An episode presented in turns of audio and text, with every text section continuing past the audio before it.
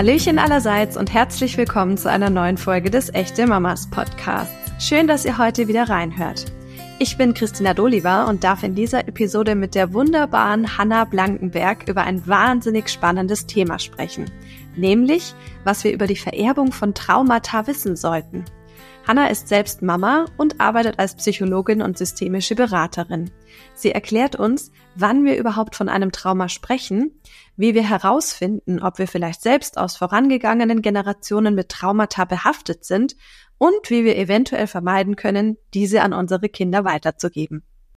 Hallo liebe Hanna, schön, dass du bei mir im Echte Mamas Podcast zu Gast bist. Ich habe dich ja gerade schon mal kurz angekündigt, aber bitte stell dich doch selber noch mal vor, wer du bist und was du so machst. Ja, hi, freut mich sehr, dass ich hier sein darf. Ähm, genau, du hast ja gerade schon gesagt, ich bin Hanna, Hanna Blankenberg. Ich bin ähm, Psychologin und systemische Beraterin und ähm, ja, berate überwiegend Familien, Eltern und äh, bin auch so ein bisschen auf Instagram unterwegs, teile da ganz viel Content zum Thema Kindererziehung, aber auch natürlich äh, tiefere Themen der Psychologie, sowie auch dieses, worüber wir heute sprechen werden. Da kommen wir gleich noch drauf. Mich würde vorab erstmal interessieren, wie bist du denn überhaupt zu deinem Thema gekommen? Also wusstest du schon immer, dass du in die psychologische Richtung gehen möchtest? Wie kam es dann explizit zur Familienberatung? Ja, das ist eigentlich, also ich habe sowas, was man äh, ja nicht Kaminkarriere nennen würde, sondern eher so Zickzack. Ich habe schon so von allem so ein bisschen gemacht, würde ich mal sagen. Also ich wusste eigentlich schon immer, dass ich Psychologie studieren will, habe aber ähm, nach dem Abi, ähm, ja, ich hatte die, also mein Abi-Schnitt hat nicht gereicht. Ich war nicht bei 1,0, sagen wir mal so, ähm, um dann direkt zu starten. Und dann habe ich lieber was anderes angefangen. Ich habe dann angefangen, Jura zu studieren. das habe ich dann irgendwann abgebrochen.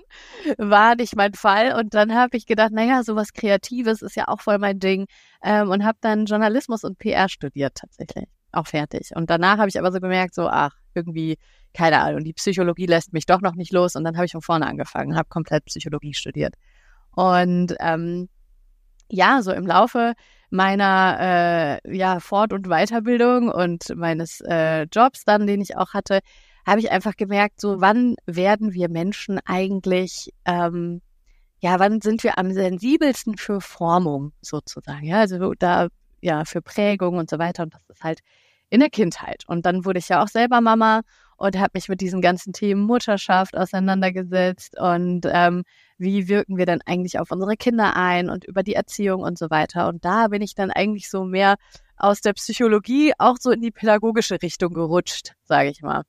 Und ähm, ja, ich finde das heute immer noch ganz, ganz groß und ganz, ganz wichtig, mit Eltern zu arbeiten, weil man da eben super viel ausrichten kann. Ja, weil Eltern einfach ähm, alle Unterstützung verdienen, die es nur irgendwie geben darf, um ihre Kinder einfach zu seelisch gesunden ähm, Menschen zu begleiten.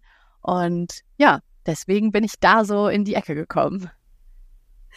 Du hast ja wahrscheinlich in deinem äh, Psychologiestudium oder ich weiß natürlich auch nicht, was man da alles anschneidet, aber man guckt sie vielleicht auch an, wo frühere Prägungen natürlich herkommen und wie das vielleicht auch in früheren Generationen abgelaufen ist. Und ich finde es so schön, dass jetzt heute so viele sich auch auf die Fahne schreiben und auch einfach versuchen, in dieser ganzen Erziehungsthematik was anders zu machen, als es früher gelaufen ist. Ne? Also das ist ja jetzt schon in unserer Generation so eine richtige Bewegung eigentlich geworden, kann man fast schon sagen.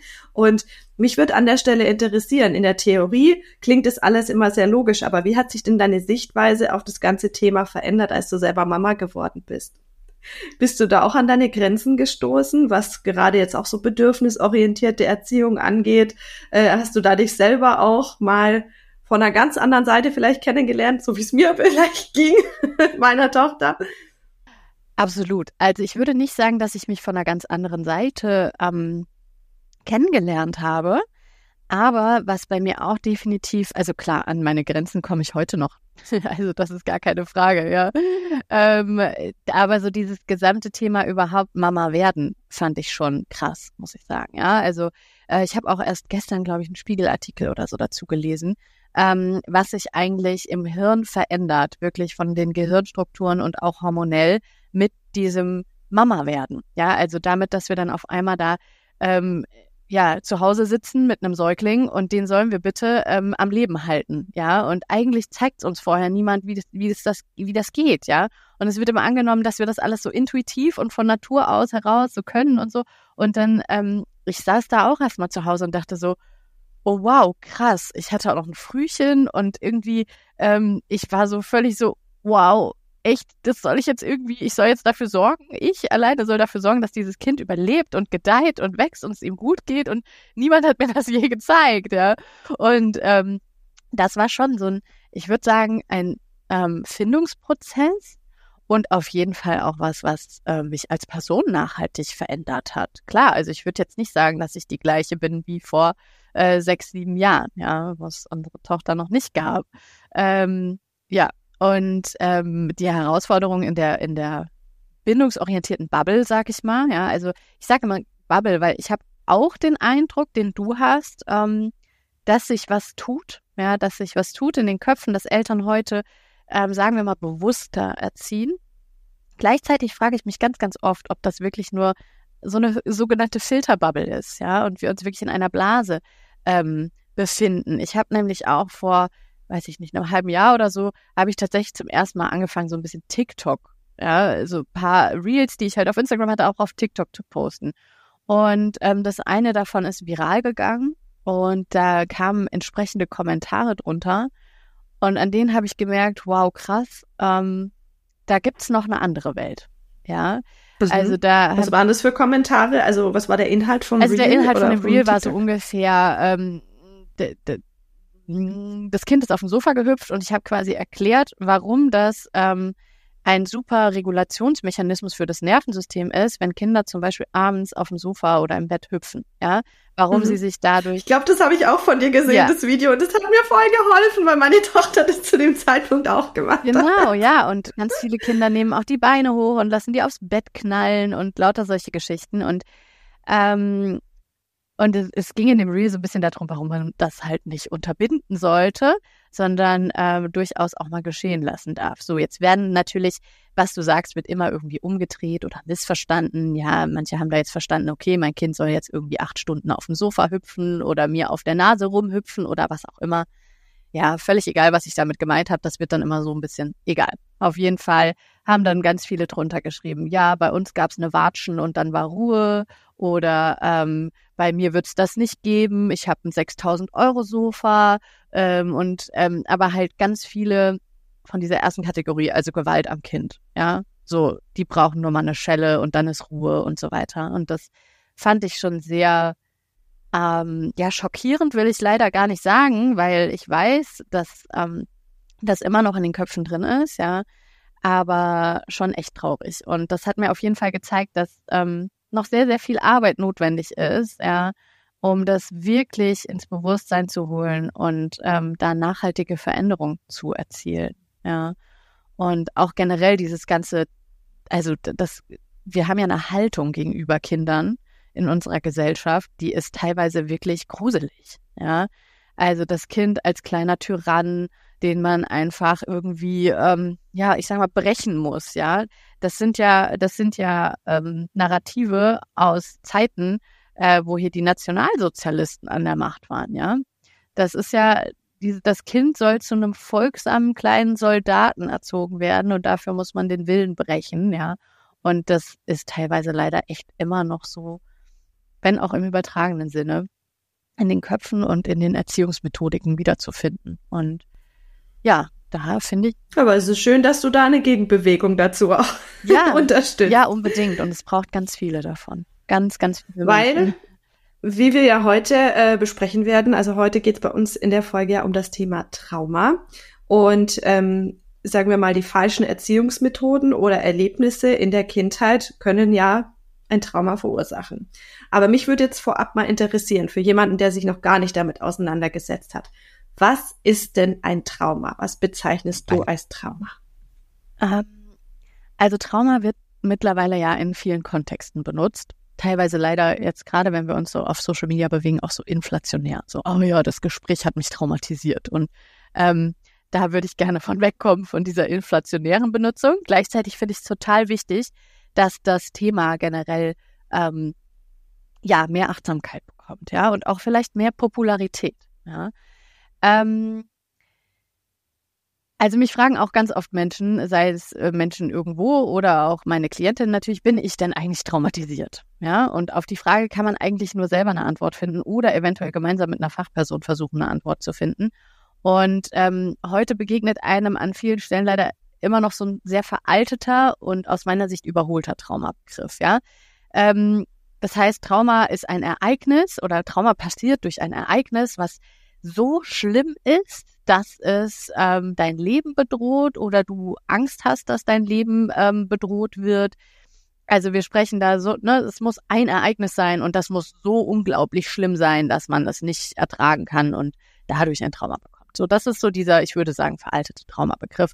Und anders als oft wahrgenommen ist aber ein Trauma nicht an, ein, an einem Ereignis mess- oder skalierbar, sondern es hat eigentlich keinen Standard. Trauma ist super subjektiv. Ja, was für dich traumatisch ist oder wäre, kann für mich einfach nur eine Herausforderung sein. Ja, ähm, ich beschreibe das immer äh, mit so einem Überfall im Park zum Beispiel. Ja, da wären wir jetzt beim Thema Schocktrauma. Ähm, ich ja kann Jujutsu und äh, bin Kickboxerin und ähm, habe tausend Trilliarden Selbstverteidigungsstrategien, äh, die ich ab, äh, abspulen kann, ja und gehe da selbstbewusst durch diesen Park und dann kommt jemand und hält mir irgendwie ein Messer vor die Nase und sagt, so, gib jetzt sofort dein Geld und dein Handy her.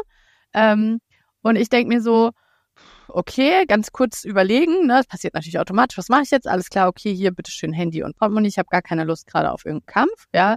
Ähm, ruf hinterher die Polizei an, gib eine Anzeige auf, hab einen Raubüberfall erlebt und so weiter. So, und bin okay damit. Ja, brauche vielleicht nochmal ein Gespräch hinterher und muss das für mich nochmal sacken lassen, aber bin okay damit, weil ich wusste, wenn derjenige mir jetzt irgendwie hier einen Angriff fährt oder so, kann ich mich wehren. Ja, ich bin da nicht in meinem Leben bedroht, ich kann mich wehren, ich habe Strategien und so weiter.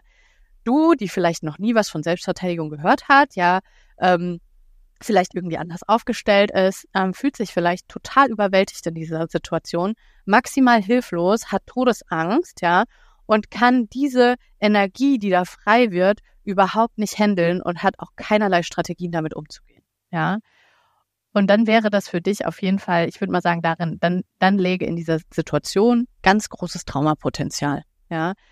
Und das ist nämlich eben genau das. Ja, Trauma liegt nicht in dem, was außen passiert, sondern in dem, was in dir drin passiert. Das liegt nicht im Ereignis, sondern was in dir und in deinem Nervensystem als Reaktion dieses Ereignisses passiert. Ja, ein Trauma entsteht, wenn ein Erlebnis unser Nervensystem überwältigt und wir es quasi nicht verarbeiten können, wenn wir keine Bewältigungsstrategie haben, uns hilflos, schutzlos fühlen, ausgeliefert fühlen und ähm, ja, in unserem Selbst und in unserem Weltverständnis vielleicht auch erschüttert werden und halt so einer Situation nicht entfliehen können, ja. Und das ist ganz wichtig zu verstehen. In Situationen mit Traumapotenzial, wie der eben geschilderten zum Beispiel, greift eben unser Nervensystem auf uralte Überlebensstrategien zurück. Ja, also der Stress steigt an und es kommt zu einer sogenannten sympathischen Aktivierung, also mein sympathisches Nervensystem, unser Nervensystem, was für das Überleben zuständig ist, ähm, ja, kommt in so eine ganz, ganz hohe Erregung und wir können dann antworten sozusagen auf äh, diese Situation mit ähm, Fight, Flight oder Fawn, also mit Kampf, Flucht oder Unterwerfung. Wenn das nicht funktioniert, ja, oder hat irgendwie keine Erfolgsaussichten, der Stress wird noch höher, dann äh, kommt der sogenannte Freeze-Zustand. Also wir sind quasi wie dieses Reh vor dem Scheinwerferlicht. Ja, das ist so eine Mischung aus ganz hoher Erregungsenergie, ja, äh, und gleichzeitig Lähmung, ja. Ähm, und dann kann es auch sein, dass wir wenig oder gar nichts mehr spüren und bewegungs- und handlungsunfähig sind. Und das ist dann unter anderem auch der Zustand, in dem die sogenannte Dissoziation passiert, also in dem wir gar nicht mehr wirklich was mitkriegen von dem, was da mit unserem Körper passiert, weil sich unser Geist sozusagen vom Körper abspaltet. Das ist übrigens auch das, was mit Kindern passiert, die stundenlang schreien gelassen werden. Ja, was ja auch jahrelang und teilweise heute immer noch gang und gäbe ist. Ja, das ist so das erste oder ja, mit eines der ersten. Es gibt auch pränatale und perinatale Traumata, aber das ist dann mit eines so der ersten postnatalen Traumata meistens, die Kinder erfahren, die ähm, ja schreien gelassen werden. Vielen Dank erstmal für die ausführliche Ausführung. Das war wirklich total interessant. Es gibt ja mittlerweile schon viele Strategien, wie man tatsächlich sowas dann auch umgehen kann. Gerade dieses Thema äh, schreien lassen wird leider immer noch gemacht, aber es gibt ja zum Glück genug Schlafberatungen oder, oder Seiten, die auch aufklären, dass es anders geht. Und äh, ich zum Beispiel, ich hätte das nie übers Herz gebracht. Also ich habe es, glaube ich, einmal versucht, weil ich so am Ende meiner Kräfte war, dass die da eine Minute vor sich hin brüllt, weil ich einfach nicht mehr wusste, was ich noch tun soll.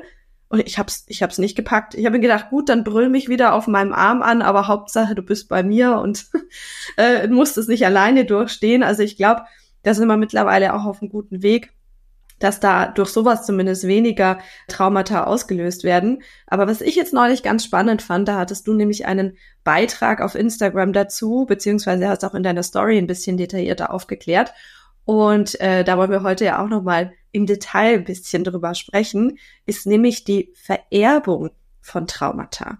Und das ist ein Thema, finde ich nämlich super, super interessant, weil ich mich just erst selber damit beschäftigt habe weil ich auch bei einer systemischen Beratung war. Und äh, an der Stelle wird mich auch mal interessieren, weil mich das natürlich auch dann Freunde zum Beispiel gefragt haben, ja, wie unterscheidet sich denn jetzt eigentlich so eine systemische Beratung von einem Psychologengespräch? Also du hast ja jetzt quasi beide Ausbildungen bis auf beiden Seiten geschult. Ähm, was, was ist denn da der Unterschied, beziehungsweise was kann ich denn da so erwarten? Und ähm, dann kommen wir vielleicht noch mal genau auf dieses Vererbung vor Traumata-Thema zu sprechen. Genau, also es ist ganz wichtig, dass ähm, das sind so ein bisschen zwei verschiedene Paar Schuhe und gleichzeitig kann man die irgendwie zusammen anziehen. das war sozusagen. Also ähm, genau, ich bin Psychologin und habe zusätzlich eine systemische Ausbildung. Ähm, ich will jetzt nicht zu sehr ins Detail gehen, aber wenn du Psychologie studierst und dein Diplom machst oder eben Bachelor und Master machst, dann bist du danach Psychologe oder Psychologin. Ähm, dann hast du aber erstmal noch keine weitere Ausbildung sozusagen, ja, was jetzt zum Beispiel in irgendeine Therapierichtung geht, eine klinische Ausbildung oder ähm, es gibt ja verschiedene Therapieformen, ähm, zum Beispiel die Verhaltenstherapie, ja, die tiefenpsychologische Psychotherapie, äh, also Psychoanalyse, ähm, systemische Therapie ähm, auch mittlerweile, ja. Und ähm, alle diese Therapieformen brauchen eine gewisse Aus- oder Fortbildung, ja. Und ähm, bei manchen ist es in der Klinik, bei manchen ist es irgendwie drei Jahre, bei anderen nur kürzer. Und also das unterscheidet sich so. Systemiker können gleichzeitig Psychologen, Psychologinnen sein oder auch nicht. Können auch Pädagoginnen, Pädagogen sein oder Sozialarbeiterinnen, Sozialarbeiter. Ähm, braucht natürlich eine gewisse Vorahnung, ja, und dann kommt es immer noch mal drauf an, wo machst du deine Ausbildung als Systemiker, ja. So, genau. Ähm, das heißt, im Zweifel gibt es gar keinen Unterschied zwischen einem Psychologengespräch und einem Systemikergespräch, weil wie in meinem Fall das beides ist. ähm, wenn wir jetzt sagen, okay, wo ist der Unterschied zum Beispiel zwischen der, ich sag mal, klassischen Verhaltenstherapie und der systemischen Therapie? Die Verhaltenstherapie geht halt ganz gezielt darauf, Verhalten zu ändern. Ja, sie soll dir helfen, mit bestimmten Strategien zum Beispiel deine Depression, deine Angststörung und so weiter besser bewältigen zu können, weil sie darauf abzielt, Verhalten im Hier und Heute zu verändern. Ähm, ich will jetzt auch den Verhaltenstherapeutinnen und Therapeuten gar nicht Unrecht tun. Die äh, gehen mittlerweile auch in super tiefe Themen rein und das ist nicht wie häufig angenommen super oberflächlich, nur weil es jetzt um Verhalten geht. Aber es ist eben das, der Grundgedanke der Verhaltenstherapie. Ja, war übrigens auch die erste Therapieform, die von den Krankenkassen übernommen wurde, weil es vor allem darum ging, Menschen wieder ja, funktionsfähig zu machen. Ähm, die systemische Therapie oder systemische Beratung, je nachdem, was man jetzt wahrnimmt, behält halt das ganze System. Man spricht von einem Klientensystem. Ja, das ganze System des Menschen im Blick. Dazu gehören sowohl zum Beispiel innere Anteile, ja, wie auch das Ganze drumherum, also dein Freundeskreis, dein Arbeitsumfeld, deine Gegenwartsfamilie, in der du gerade lebst, aber auch deine Herkunftsfamilie, aus der du quasi entspringst, ja, Herkunfts- oder Ursprungsfamilie. Das heißt, in der systemischen Therapie gibt es nochmal andere Methoden einfach, die angewandt werden.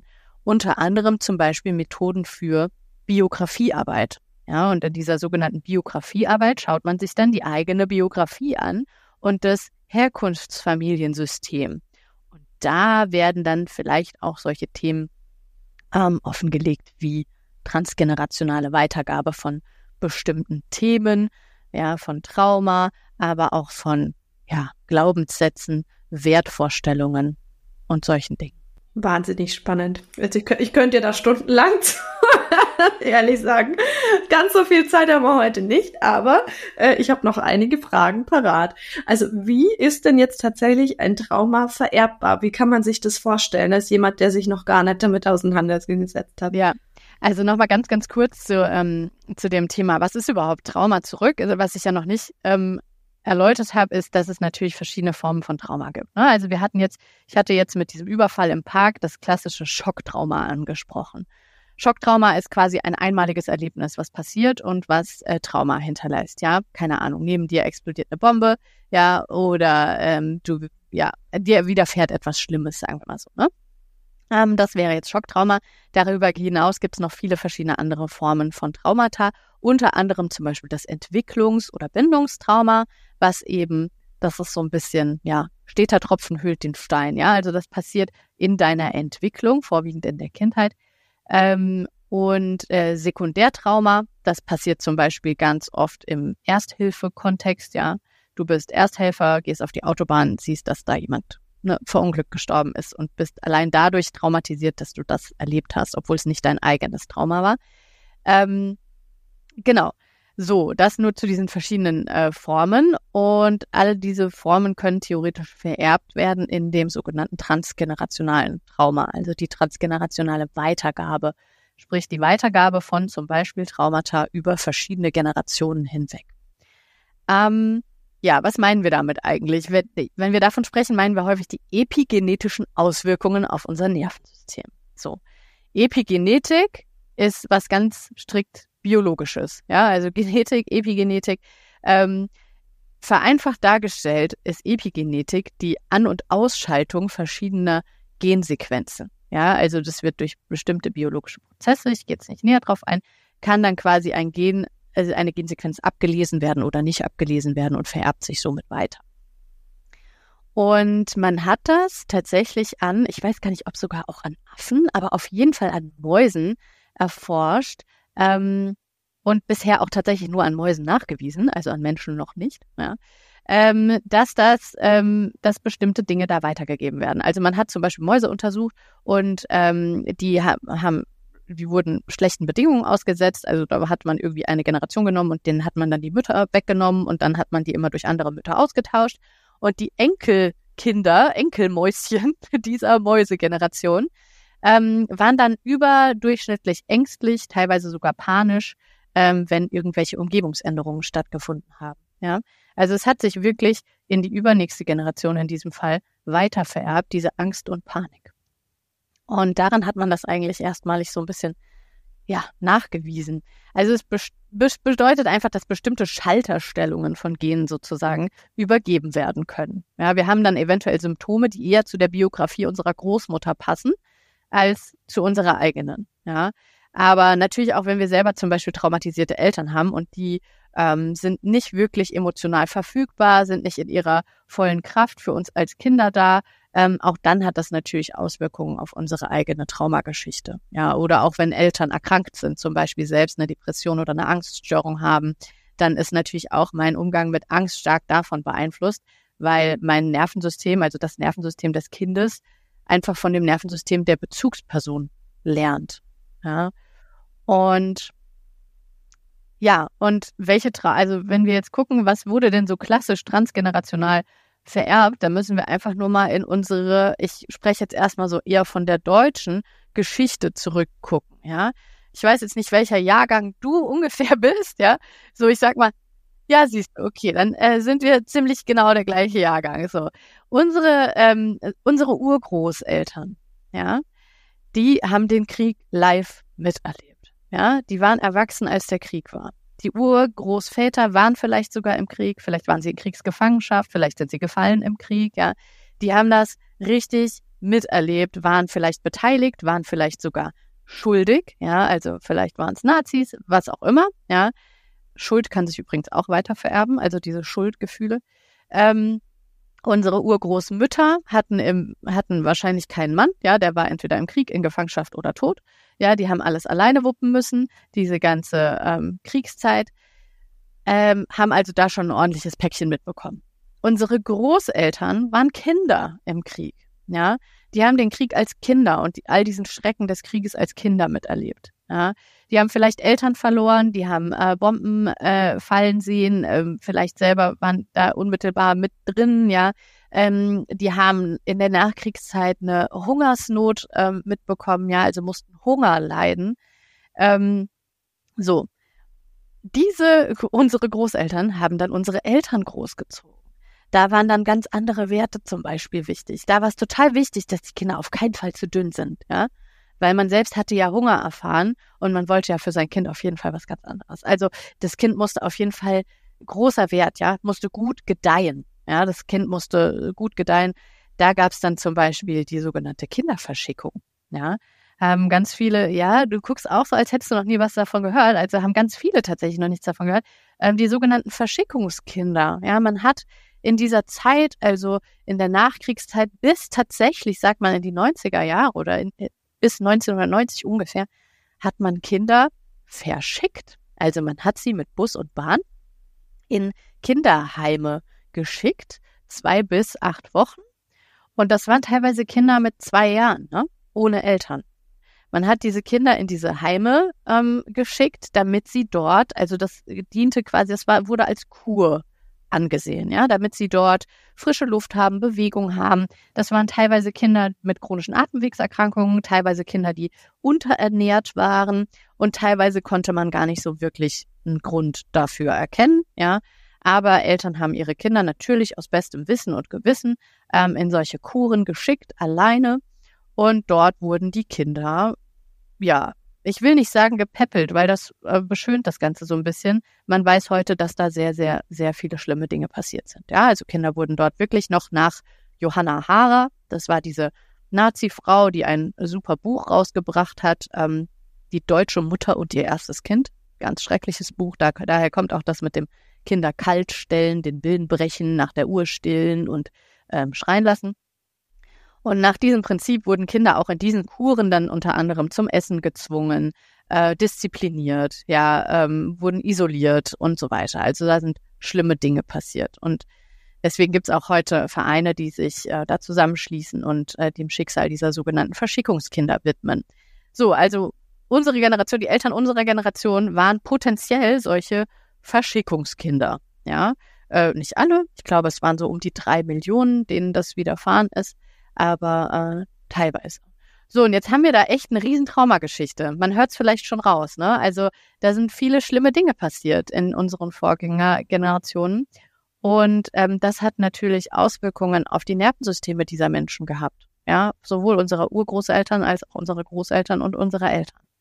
Die sind dadurch geprägt.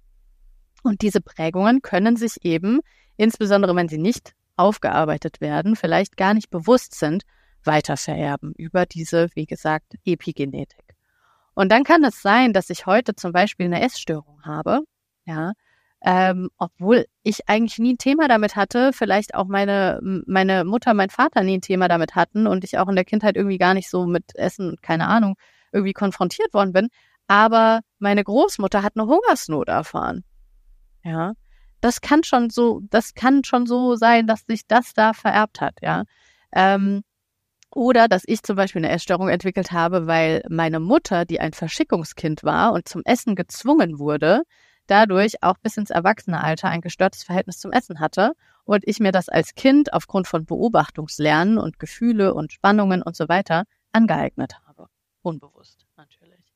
Also all das sind so Themen, die sich einfach dadurch dann manifestieren und weiter vererben und weiter tragen können, bis dann der sogenannte, Achtung, Buzzword Cycle Breaker kommt, ja, also derjenige, der quasi dann endlich bereit ist, Themen aufzuarbeiten, zu beleuchten, um den Kreislauf dieser Weitergabe zu unterbrechen. Mhm. Ja, absolut spannend. Ich, äh, wie gesagt, habe mich persönlich auch damit auseinandergesetzt und ähm, gerade wenn du auch diese geschichtlichen Hintergründe so ein bisschen aufrollst, ich komme zum Beispiel aus einer ähm, quasi Flüchtlingsfamilie. Also alle meine Großeltern, also fast alle sind eigentlich Geflüchtete äh, aus Rumänien und aus äh, Tschechien. Und dann habe ich noch einen amerikanischen Opa dazu, der, der eben nach dem Krieg darüber kam. Also äh, super, super spannend, das auch alles nochmal so ein bisschen äh, historisch zu betrachten. Aber wie kann ich denn jetzt, also wie gesagt, ich habe das jetzt in so einer systemischen Beratung auch festgestellt, beziehungsweise so ein bisschen erforscht. Aber kann ich denn auch so ohne solche ja, Methoden bemerken, dass ich vielleicht ein vererbtes Trauma habe? Hm, ja, ja, kann man, kann ich auch. Also generell ist ja auch so, dass, dass die Frage, ich kann ja auch Trauma erfahren haben, ohne sogenannte Traumafolgestörungen davon zu tragen. Ja, weil ich das vielleicht schon super aufgearbeitet habe und mein Nervensystem mittlerweile wieder ähm, in Ordnung ist, sozusagen. Dann merke ich das vielleicht gar nicht und das stört mich auch nicht und ich habe keine ähm, Herausforderungen oder Probleme im Alltag. Bei ganz vielen ist es allerdings auch nur so ein Scheinfrieden. Ja, ich glaube, es ist normal, dass ich mir jeden Tag acht Tassen Kaffee reindonnern muss, um irgendwie lebensfähig zu sein. Ich glaube, es ist normal, dass ich an der Zigarette hänge oder ähm, stundenlang scrolle und mich vom Leben ablenke, sozusagen. Ja, also manche Sachen sind auch so ein, so ein sogenannter Scheinfrieden. Dann könnte ich vielleicht doch nochmal genau hingucken, ob es Themen gibt, die ich mir genauer angucken könnte. Ja, ähm, wie kann ich so ein transgenerationales Trauma feststellen? Also da gibt's jetzt auch nicht so den einen Knackpunkt, ja. Also es ist jetzt auch nicht, ich hatte jetzt das Beispiel der Essstörung genannt, ja, also es ist jetzt auch nicht so, dass jeder, der eine Essstörung hat, dass eine transgenerationale Weitergabe da die Ursache ist, ja, um Gottes Willen. Also so dieses Kausalität und Korrelation wollen wir hier mal nicht verwechseln. Aber ähm, ich kann durchaus einfach mal äh, gucken auf meine Biografie. Vielleicht gibt's noch Großeltern, mit denen ich äh, sprechen kann, ja. Vielleicht gibt's auch sowas wie einen Familienstammbaum, dass ich da mal so auf so eine kleine Forschungsreise gehen kann und gucken kann, ah, wer waren die denn? Wie du auch gerade gesagt hast, gab's da irgendwie Migrationsgeschichte, Fluchtgeschichte, also welche Themen sind denn in meiner Biografie schon so ja, vorgekommen, aufgekommen, ja. Und das muss gar nicht, also das Spannende ist ja, wir gucken da jetzt gar nicht unbedingt gezielt nur nach Trauma, ja, und ob da irgendwo was ganz Schlimmes passiert ist, sondern es können halt eben auch ähm, ja, Glaubenssysteme weitergegeben werden. Also ganz spannend. Ich hatte auch mal eine Klientin, die hatte eine riesige Familie. Also da haben wir ein sogenanntes Genogramm gemacht. Das ähm, ist eine Methode der Biografiearbeit, die von Systemikern gerne verwendet wird. Das sieht auch aus wie so ein Stammbaum. Ähm, und da haben wir uns das angeguckt. Die hatte wirklich eine riesengroße Familie. Also überall gab es noch zehn Cousins und also es war ein Riesending so. Und ähm, die Klientin kam zu mir mit einer, ähm, ja, mit einer Trennungsthematik. Also sie war nicht mehr glücklich in ihrer Beziehung und stand halt so vor der Frage, ähm, soll ich mich trennen oder nicht? Ja.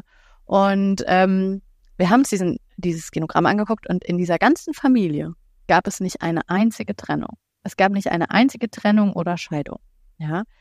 Und das muss jetzt nicht, aber das kann schon ein Hinweis darauf sein, dass es ein großer Wert ist in dieser Familie, dass man bis zum bitteren Ende, sage ich mal so, zusammenbleibt. Ja, bis dass der Tod uns scheidet. Und wenn, wenn das in, in dieser ganzen Familiengeschichte nicht ein einziges Mal vorgekommen ist, ist das schon auffällig, ja, und kann natürlich sein, dass das jetzt heute auch in die ähm, Entscheidungsfindung mit reinspielt und vielleicht die Person auch so ein bisschen davon abhält, ähm, mit diesem Wert zu brechen. Ja. Und so gibt es natürlich viele andere Werte auch, ja, die weitergegeben werden können. Und das finde ich einfach auch immer super spannend an dieser Biografiearbeit. Und ähm, ja, zurück zu deiner Frage, wie, wie stelle ich das fest? Also ich kann meine eigene Geschichte mal so ein bisschen angucken. Ich kann mit meinen Eltern sprechen, wenn noch welche da sind, mit meinen Großeltern oder sogar Urgroßeltern und kann einfach erstmal neugierig gucken, was gab's denn da so für Themen? Ja. Und ähm, wenn ich das dann mit professioneller Begleitung machen möchte, dann gibt's wie gesagt, solche biografischen Methoden wie die Genogrammarbeit, aber auch zum Beispiel Aufstellungsarbeit. Ja. Also hast du vielleicht auch schon von gehört, es gibt die sogenannte Familienaufstellung, da werden wirklich quasi Familienmitglieder aufgestellt und man guckt sich ein bestimmtes Thema an. Äh, man kann aber auch Anteile aufstellen, ja, also man kann alles Mögliche aufstellen in der Aufstellungsarbeit. Und da können sich dann diverse Dynamiken zeigen, aber auch eben solche Themen hochkommen wie potenziell äh, Traumata, ja. Mhm. Ultra spannend. also, du siehst, ich hänge an deinen Lippen. Ich finde das total cool. ähm, wenn ich jetzt so das für mich festgestellt habe, dass ich vielleicht da ja ein, ein vererbtes Trauma habe oder vielleicht, wenn ich auch selber jetzt ein Trauma erfahren habe in meiner Kindheit oder was auch immer, ähm, wie kann oder kann ich überhaupt mein eigenes Kind irgendwie davor schützen, dass ich das sozusagen äh, weitergebe, beziehungsweise dass das für mein Kind eventuell auch ein Thema wird. Also wie werde ich denn dann so ein Cycle Breaker? Was ähm, auch vielleicht noch interessant und wichtig ist festzuhalten, Trauma ist nicht nur das Schreckliche, was mir widerfahren ist, sondern auch das Gute, was mir nicht widerfahren ist. Ja? Also gerade wenn wir von Entwicklungs- und Bindungstrauma sprechen, gibt es auch ganz viele, die eben gar nicht irgendwie was Schreckliches erfahren haben, wie Gewalt in der Kindheit, ja, oder ähm, ähm, äh, jetzt fällt mir das Wort gerade nicht ein, Vernachlässigung, genau, ähm, sondern die eben das Positive nicht erfahren haben, wie zum Beispiel ein emotional verfügbarer Elternteil, ein emotional reifer Elternteil, der mir zur Seite steht, der meine Gefühle sieht, der äh, mich begleitet, so wie ich es brauche, um eben erwachsene Strategien mir selber auch anzueignen. Also auch das kann Entwicklungstrauma sein, wenn ich das, was ich gebraucht hätte, nicht erfahren habe. Und ähm, ja, wie kann ich jetzt ähm, versuchen oder wie kann ich jetzt dafür sorgen, dass ich das nicht weitergebe, was ich vielleicht selber geerbt habe?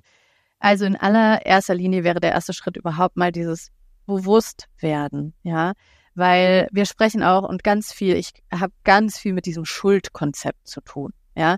Ganz viele Eltern fühlen sich sofort ganz schrecklich schuldig, wenn sie mit solchen Themen dann plötzlich in Kontakt kommen und denken, oh mein Gott, jetzt habe ich womöglich ohne mein Zutun, weil ich das einfach von meiner Großmutter geerbt habe, auch mein Kind traumatisiert. Ja. Ja, das kann sein. Ja, das kann sein. Aber ich kann keine Verantwortung übernehmen für Dinge, die mir nicht mal bewusst sind. Ja. Also es kann mich niemand schuldig sprechen für etwas, was, was mir nicht mal bewusst war. Und da fängt, wie gesagt, es fängt erstmal bei Bewusstsein an. Also die erstmal, ich mache mir bewusst, könnte da irgendwas sein? Ja, kann ich da irgendwas beleuchten und näher anschauen? Brauche ich bei irgendwas vielleicht auch Hilfe, um das aufzuarbeiten? Da beginnt dann die Verantwortung. Ja, wenn ich merke, okay, mir geht's da irgendwie mit immer dem gleichen Thema nicht gut, ja. Oder wenn ich vielleicht sogar weiß, ich habe zum Beispiel sexualisierte Gewalt erfahren, ja. Ähm, das ist einfach ein, das hat großes Traumapotenzial, weil Eltern, Mütter, die sexualisierte Gewalt erfahren haben, manchmal aus Selbstschutz, ja, unbewusst, aus unbewusstem Selbstschutz, da wie so eine Art blinden Fleck haben, ja und da deswegen die Kinder auch einer größeren Gefahr ausgesetzt sind, ähnliches zu erfahren, ja, weil wir ja, wir wollen uns im Prinzip immer selber schützen, ja, ganz unbewusst. Unser Nervensystem sorgt dafür, dass manche Sachen auch nicht hochkommen, ja. Ich höre das auch ganz oft, dieses, ähm, ich kann mich an meine Kindheit überhaupt gar nicht erinnern. Ja. Und das, also wenn ich wirklich mich gar nicht erinnern kann, alles nur aus Fotoalben rekonstruieren kann und mich nicht mal an, weiß ich nicht, mein Kinderzimmer oder einen Geburtstag oder Urlaube oder was auch immer erinnern kann, das ist schon mal ein Signal dafür, dass vielleicht nicht alles so gut war, wie ich bisher dachte. Ja, also dieses wirklich sich gar nicht erinnern können, ist ähm, nicht so ganz normal, sagen wir mal so. Ja, und da könnte ich dann auf jeden Fall mal gucken, hm, ja, wie, ähm, wie könnte ich da denn weiter vorgehen, ja.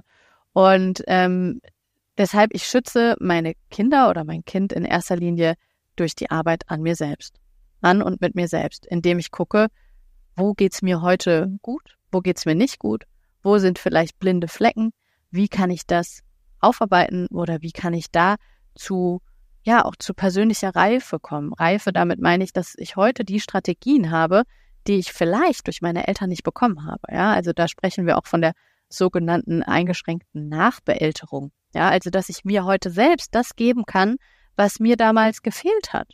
Ja, vielleicht ist es jemand, der sagt, hey, du machst das schon gut, komm, ich helfe dir dabei, ja, wenn ich jetzt überfordert vor meinen Aufgaben sitze oder so, ja. Ähm, Riesenthema, könnten wir einen eigenen Podcast äh, zu machen, zu Nachbeälterung. Deswegen fühle ich das jetzt nicht weiter aus. Aber das ist so wirklich mit der erste Schritt, dass mir das bewusst machen und dann schauen, wie kann ich selbst, will gar nicht so sehr das große Wort Heilung in den Mund nehmen, aber wie kann ich selbst, ja, Schritt für Schritt zu mehr Reife und ja, vielleicht auch zu mehr Integration und Heilung kommen. Und dann kann ich nämlich da für mein Kind auch der bestmögliche Elternteil sozusagen sein, der diese Verletzungen nicht einfach unbewusst weitergibt. Hm. Das hast du schön ausgeführt. Ich finde auch das Thema immer spannend, äh, beziehungsweise wenn ich das auch mit meiner äh, Tochter eigentlich fast täglich erlebe, wie man auch selber wieder an seine persönlichen Themen da auch erinnert wird, mit der Nase drauf gestoßen wird. Und es tut ja auch weh. Das tut manchmal richtig weh, wenn man dann erkennt, boah, da habe ich irgendwie jetzt auch noch dran zu knapsen und äh, auch im ersten Moment gar nicht versteht, warum das so ist. Deswegen glaube ich, dass es ja, dass es ganz, ganz wichtig ist, dass wir da auch bei uns selber hinschauen und nicht ja. nur bei unserem Kind drauf Die Kinder, die drücken unbewusst, ja, ohne dass sie das wollen, genau diese wunden, noch wunden Punkte in uns, an uns, ja. Und ähm, manchmal sind Kinder auch, wir sprechen da vom sogenannten Symptomträger, ja. Also in einem Familiensystem passiert irgendeine bestimmte Dynamik, irgendwas läuft schief, ja. Irgendwer ist da irgendwie nicht ganz in seiner ja, in seinem heilsten, vollständigsten, reifsten Selbst, ja, und das Kind zeigt Symptome, ja, das kann wirklich, das kann eine ganze Bandbreite sein. Ich will jetzt hier gar kein Symptom rausgreifen, sonst schrillen die Alarmglocken bei allen Eltern, ja. Aber ähm, das Kind zeigt dann mit seinem Verhalten oder auch mit Krank Erkrankungen, ähm, hier stimmt was nicht, ja. Und ähm, das kann eben auch sein. Also, dass sich das dann durch ungewöhnliches Verhalten oder Erkrankungen der Kinder zeigt, dass da in dem Familiensystem irgendwas noch nicht ganz in Ordnung ist. Und ähm, ja, wie du auch gesagt hast, äh, Kinder, die bringen uns da auch echt an die Punkte, wo es weh tut. Und ähm, dann ist immer so die Frage, kann ich das, ähm, keiner von uns will, dass irgendwas weh tut. Ja? Und wir wollen uns alle, wir haben ein, also es gibt mehrere Grundbedürfnisse. Eins davon ist äh, das Grundbedürfnis nach Selbstwert und Selbstwerterhöhung. Ja, wir wollen uns super fühlen und wir wollen uns nicht klein und schlecht und äh, erniedrigt fühlen, ja. Und wenn jetzt unser Kind einen Punkt drückt, äh, bei, bei dem es uns irgendwie zeigt, hey, äh, da bist du nicht ganz in Ordnung sozusagen, ja, oder da fehlt dir vielleicht noch was, da hast du eventuell einen Mangel, äh, dann wollen wir das eventuell auch gar nicht wahrhaben und gehen deswegen lieber dagegen, ja gehen in die Verteidigung, äh, in die, äh, ja, wir wehren das ab, wir sagen, das stimmt ja gar nicht oder ähm, drücken das weg, ja. Und im Zweifel ist dann unser Kind schuld. ja, also dann ähm, versuchen wir lieber am Kind rumzuschrauben, äh, obwohl uns das Kind unbewusst eigentlich mitteilt und spiegelt, ja, hey, guck mal, da ist ein Thema bei dir. Ja, und ähm, das ist ganz, ganz spannend, ja. Was ich auch noch an der Stelle äh, total interessant finde, also es gibt jetzt wirklich Möglichkeiten, um ein Trauma beim Kind natürlich zu vermeiden, indem man keine äh, traumatischen Dinge macht, beziehungsweise auch in der, in der Erziehung und in der Bindung schaut, dass da alles passt, äh, dass es keine Erlebnisse hat, die irgendwann zu einem Trauma führen können. Auf der anderen Seite fand ich es aber super spannend, weil es gibt ja tatsächlich deutlich mehr Frauen, als man denkt, die eine traumatische Geburt erleben, als man, also als ich zum Beispiel, bevor ich Mama geworden bin, angenommen habe, ja, ich hätte nicht gedacht, dass für so viele Frauen ihr Geburtserlebnis wirklich teilweise hochgradig traumatisch war. Und ähm, ich habe das auch erst für mich selber dann erkannt, weil bei meiner Entbindung ist auch nicht alles glatt gelaufen und in dem Moment fand ich das nicht traumatisch. Aber das, was danach passiert ist, war für mich sehr traumatisierend. Äh, beziehungsweise hatten wir einfach einen, ja, insgesamt sehr, sehr schweren Start mit Stillschwierigkeiten und es war ein ungeplanter Kaiserschnitt und alles, was dazugehört. Und was ich super spannend fand, jetzt auch im Nachhinein, weil ich mit meiner Hebamme dann auch drüber gesprochen habe, wie schlecht es mir geht und wie ich das äh, alles verarbeiten kann und so weiter, da sagt sie, überleg doch mal, da ist doch auch noch jemand anderes dabei gewesen. Also nicht nur du hast es erlebt, sondern dein Baby hat es ja quasi aus einer anderen Perspektive vielleicht auch traumatisch wahrgenommen. Also das weiß man ja im Prinzip äh, in dem Moment nicht, aber natürlich ist da noch jemand anderes beteiligt, der Papa natürlich auch, wobei die ja meistens ganz gut mit sowas umgehen können.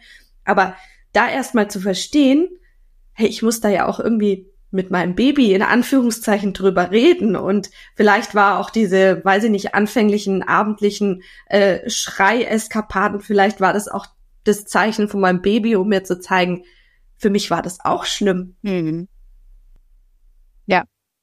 Ja, also du hast, du hast gerade noch was gesagt, was ich aufgreifen wollte. Ähm, und dieses, wir können ähm, dafür sorgen, dass unser Kind kein Trauma erfährt. Ich glaube, das ist ein, ein sehr hohes Ziel und ich würde ähm, diesen Druck würde ich nicht gerne ähm, ja auf, auf Eltern lasten sehen. Bisschen verkorkst ausgedrückt, aber ähm, ich glaube nicht, dass wir ähm, wirklich jegliches Trauma verhindern können. Ja, wir können natürlich dafür sorgen, dass unsere Kinder ähm, so gut aufgestellt sind und auch vor allem eine gewisse Resilienz haben, ja, um eben wie dieses Beispiel mit dem Park, ja, gut aufgestellt zu sein und das Traumapotenzial auch von vielleicht schwierigen Situationen zu verringern. Ja, ähm, das, also ganz, ganz einfaches Beispiel. Ja, ich kann zum Beispiel, das habe ich jetzt, fällt mir jetzt nur ein, weil das jetzt so kurz zurückliegt, Weihnachtsmarkt. Ja, ich gehe mit meinem kleinen Kind auf den Weihnachtsmarkt. Ja, äh, großes Traumapotenzial, Kind geht verloren. Ja, Kind geht verloren, äh, denkt, es wird nie wieder die Eltern sehen, weil es kann kognitiv noch nicht verstehen, ach, die sind ja da und die holen mich auch wieder. Ja, ich kann dafür sorgen, dass mein Kind Strategien hat, je nach Alter des Kindes, ne? Dass mein Kind weiß, wo ist unser Notfalltreffpunkt, was kann ich tun, wenn ich verloren gehe, ich kann mir Hilfe holen, ich kann dies, das und so weiter, ja. Dadurch zum Beispiel verringere ich das Traumapotenzial, weil mein Kind auf einmal Strategien hat und sich nicht mehr komplett hilflos überwältigt und äh, in Todesangst sieht, ja. Aber ich glaube nicht, dass wir jegliches Trauma vorbeugen können. Ähm, du hast gerade von dem perinatalen Trauma gesprochen, also Trauma, was unter der Geburt passiert. Es gibt natürlich auch das pränatale Trauma, ja, das Eltern in, also Mütter in der Schwangerschaft erfahren. Dazu gehört zum Beispiel, in der Schwangerschaft passiert was Schlimmes, wie ein Nahangehöriger stirbt oder ich habe einfach extrem krassen Stress in der Schwangerschaft. Auch dieser extrem krasse Stress prägt bereits die Resilienz des Kindes, ja, weil das einfach schon anders, ja, geprägt wird. Sein Stresstoleranzfenster wird von vornherein kleiner sein, ja, wenn da sehr viel Stresshormone auf das Kind eingewirkt haben. Und das mit dem äh, perinatalen Trauma, das ist ein riesen, Riesenthema und das ist ganz, ganz, ganz traurig und ich kann da kann mich sehr in deinen Schilderungen wiederfinden. Ähm, äh, ich habe auch eine höchst traumatische Notkaiserschnittgeburt gehabt, ja. Und ähm, selbst wenn die Geburt okay war, kann auch danach noch das Wochenbett, ja, ähm, sehr negativ sein. Ja, ich kann vielleicht mein Kind nicht so versorgen, wie ich es möchte, oder ich habe ein sogenanntes Schreibaby, bin damit völlig überfordert. Ja, ähm, also kann, da, da gibt es auch großes Traumapotenzial und es ist wirklich sehr traurig, dass ähm, unter der Geburt da heutzutage noch so, so viel schief läuft, ja, Frauen ähm, fre extrem fremdbestimmt werden, ja, ähm, und da eben, ja, so viel schief läuft, was wirklich großes Traumapotenzial birgt. Und umso wichtiger ist, dass ähm, Frauen da achtsam begleitet werden, ja, und da auf keinen Fall ähm, ja alleingelassen werden und auch, dass wir alle achtsamer umgehen mit Frauen nach der Geburt, ja, unter der Geburt sowieso, aber da sind die meisten von uns nicht dabei, aber auch nach der Geburt, ja, ich wirklich, ich, Entschuldigung, ich nehme das Wort Hass selten in den Mund, aber ich hasse diesen Ausdruck, naja, aber ihr seid ja gesund, ja. So. Das ist, also, ja, das ist natürlich ein, ein wichtiges Ziel, dass unter der Geburt Mutter und Kind überleben, aber das darf nicht das einzige Ziel sein, ja. Es darf nicht das einzige Ziel sein, dass danach zwei lebende Menschen aus dem Krankenhaus gehen oder aus der Geburt gehen, sondern man darf durchaus auch anerkennen, dass alles, äh, pardon, scheiße gelaufen ist. Ja. Und ähm, dass Mütter sich vielleicht dann auch ähm, richtig schlecht fühlen und das Gefühl haben, Hilfe, ich wünsche, das wäre alles nie passiert. Ja. Ähm, und das ist einfach ganz, ganz wichtig. Also da wirklich traumasensibel auch zu sein und Müttern zuzuhören und nicht zu sagen, na ja, aber guck mal und das wächst doch und dann ist es halt so, dann ist es halt irgendwie so. Und das auch, was du gesagt hast, ja, vielleicht erzählt dein Baby gerade auch eine Geschichte, in dem es die ganze Zeit schreit.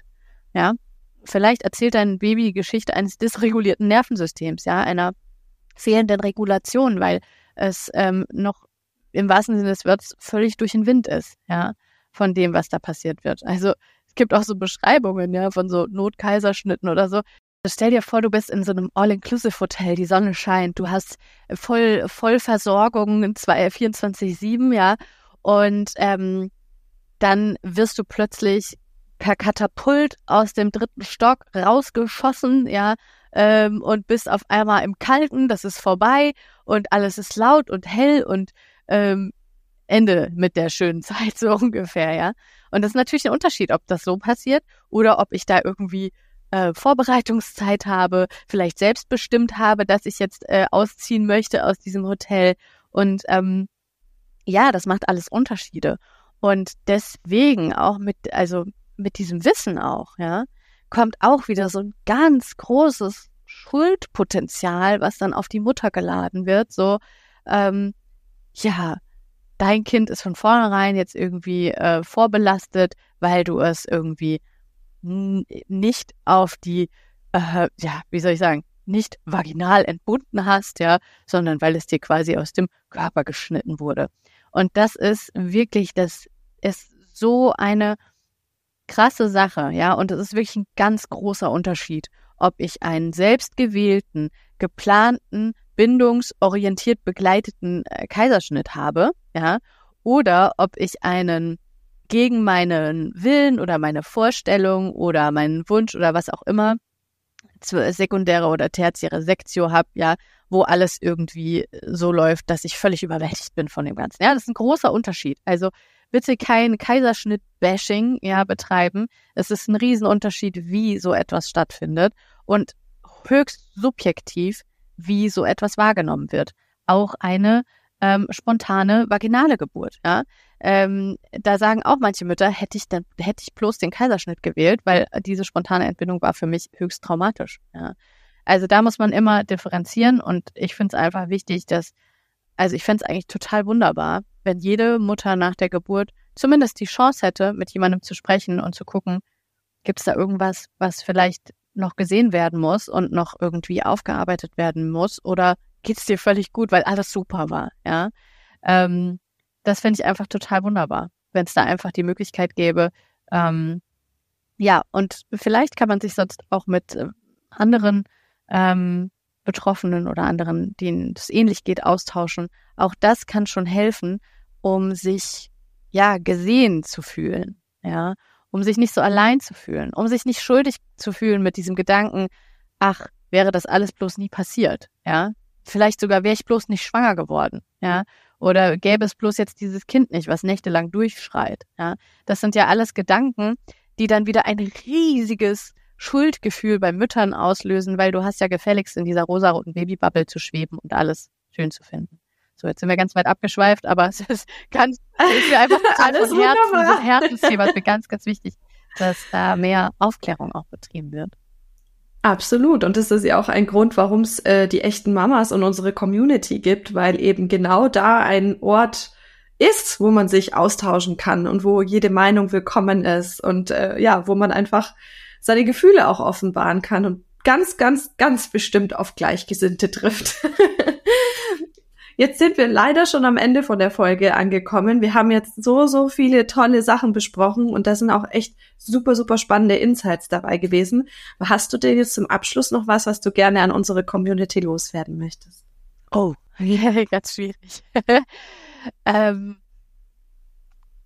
also ich glaube, es ist ganz, ganz wichtig, sich diesem Thema mit ganz viel Wohlwollen entgegenzustellen, gegenüberzustellen. Also, dass wir wirklich gut mit uns selbst sind und ähm, nicht den Fehler machen, zu viel, zu schnell zu wollen. Ja, also auch wir haben von den Erinnerungen gesprochen, die ich nicht mehr auffinden kann. Ja, ich erinnere mich vielleicht gar nicht so sehr. Bitte nicht krampfhaft versuchen, mit irgendwelchen Methoden gar noch, ja, sich an Dinge zu erinnern, die da nicht gerade nicht auffindbar sind. Es gibt immer Gründe, warum wir uns an Sachen noch nicht wieder erinnern können. Also Trauma ist auch alles, was zu viel, zu schnell ist für unser Nervensystem. Und dem tun wir einfach nichts Gutes, wenn wir genau das Gleiche dann bewusst machen. Also zu viel, zu schnell zu wollen. Deswegen sich dem Thema wirklich mit ganz viel Achtsamkeit und Liebe und Wohlwollen widmen, sanft zu sich selbst sein, ohne Selbstverurteilung und Schuld und genau, das wäre so ja, mein, mein, mein Wunsch für, für Eltern zu sich selbst und natürlich auch für Eltern äh, gegenüber ihren Kindern. Das hast du jetzt sehr schön nochmal zusammengefasst. Vielen, vielen Dank, liebe Hanna. Es hat total Spaß gemacht, mit dir zu quatschen und dieses ja doch sehr besondere Thema auch mal aufzugreifen, das aber, wie du ja auch sagtest, einfach auch mehr Gehör verdient und äh, wo wir, glaube ich, alle noch ein bisschen genauer hinschauen können, oder? Ja, unbedingt, unbedingt. Danke auch, dass ich darüber sprechen durfte. ich hoffe, wir dürfen bei ähnlichen Themen auch mal wieder auf dich zurückgreifen als Expertin. Und dann wünsche ich dir jetzt noch einen wunderschönen Tag. Danke, das wünsche ich dir auch. Danke, tschüss. Ciao.